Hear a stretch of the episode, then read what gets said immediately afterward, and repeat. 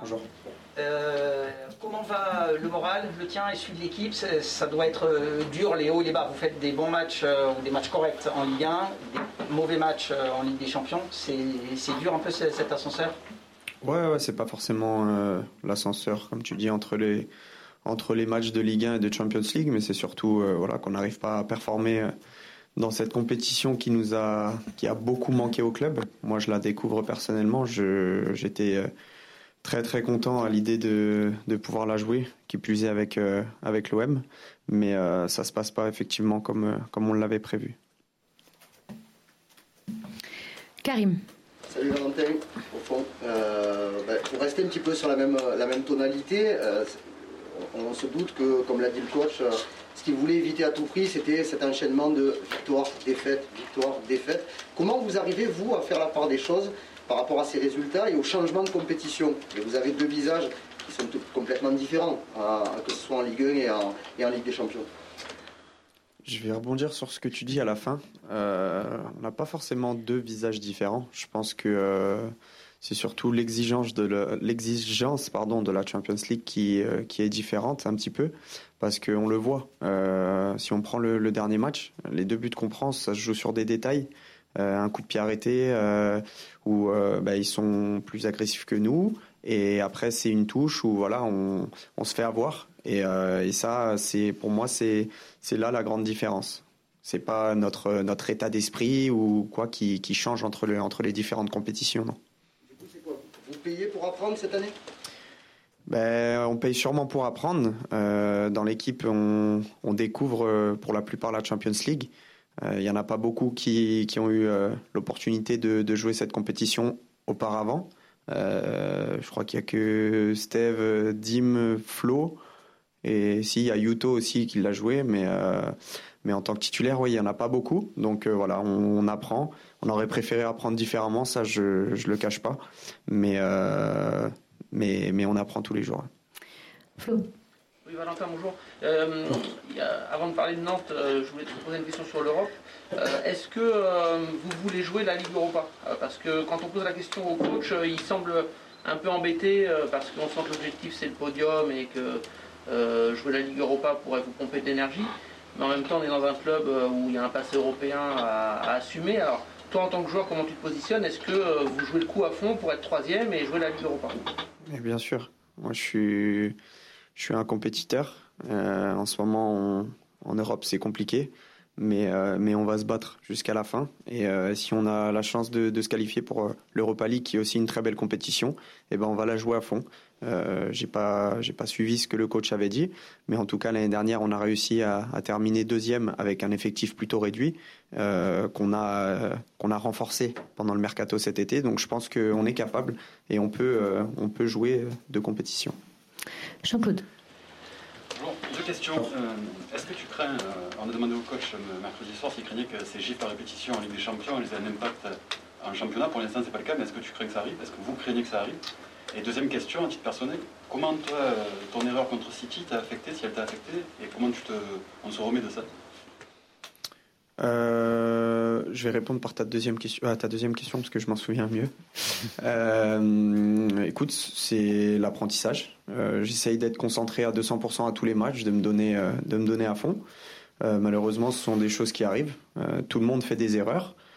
Après, voilà, cette erreur, c'est vrai que elle nous a, elle nous a fait encaisser ce premier but. C'est surtout ce qu'on voulait pas.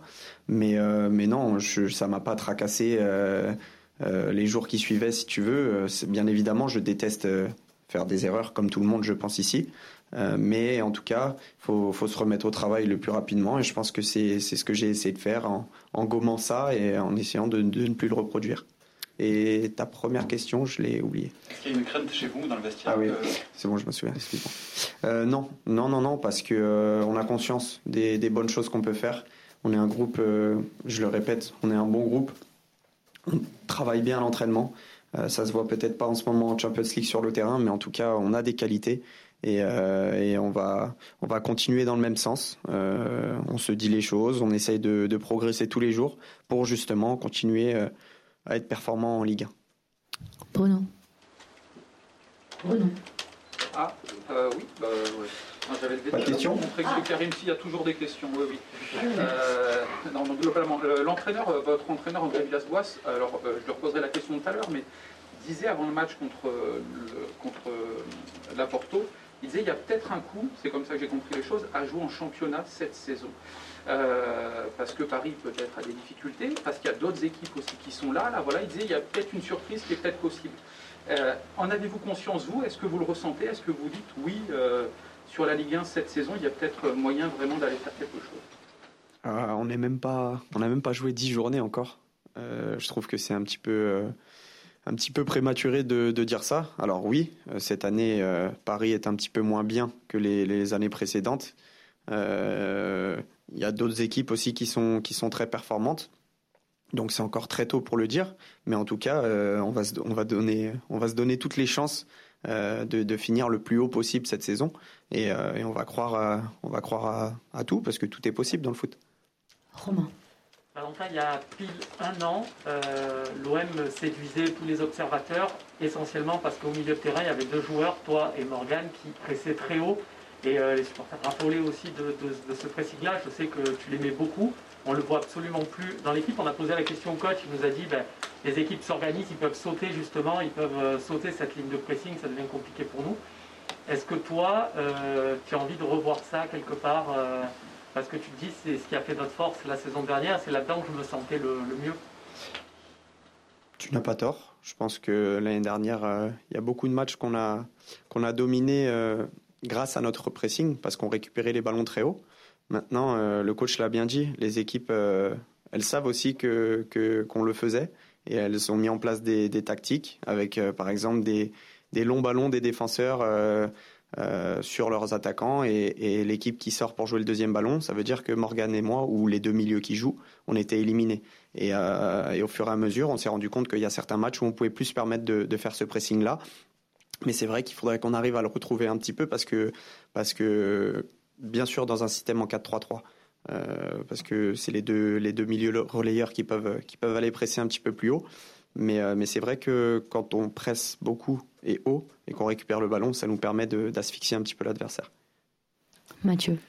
Oui, c'était ma question en fait aussi relative à ce que dis- disait Romain sur les difficultés un peu de ce, milieu cette, euh, saison. L'an vous cadrez, l'adversaire, vous bloquez l'axe, vous amorcez les, transitions. Cette année, on a l'impression que c'est beaucoup plus compliqué. Alors, est-ce qu'il y a aussi peut-être un facteur physique sur les, peut-être les courses à haute intensité ou c'est des difficultés dans le jeu? Voilà, je voulais avoir ton, ton point de vue, ton analyse de ces concerns. Ben, je pense que c'est à l'image de l'équipe en fait.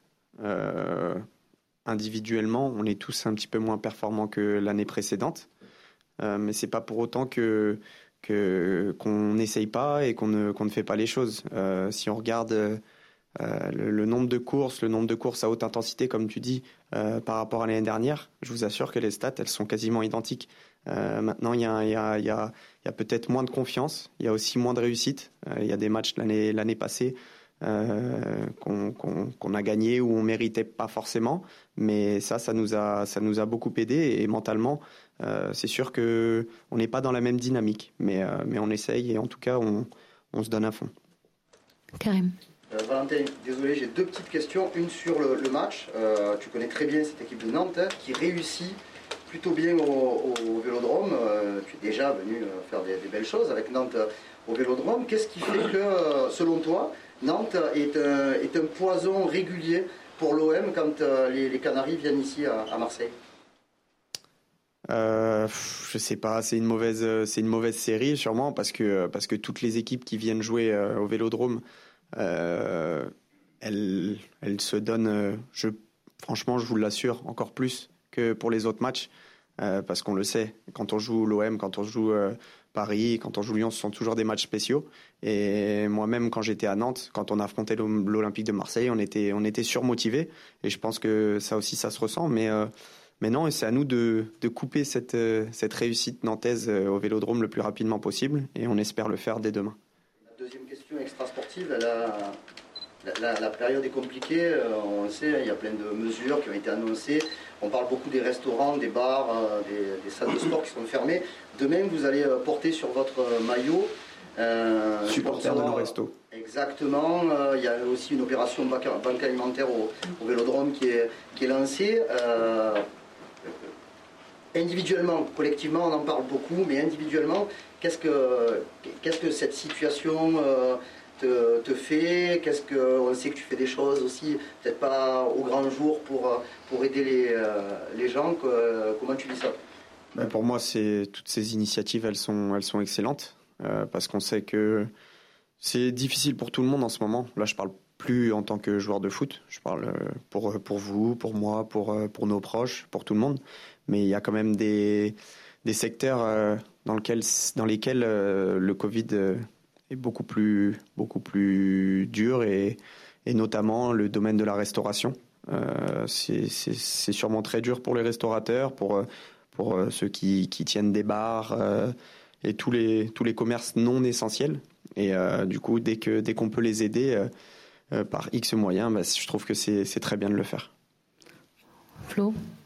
Oui, Valentin, euh, concernant l'extra sportif, j'avais une question euh, un petit peu plus lourde justement. Euh, il y a certains joueurs hier qui se sont positionnés, notamment Kylian Mbappé, Antoine Griezmann, Benjamin Mendy et d'autres sur les, violences policières qui ont fait la une hier avec cette vidéo.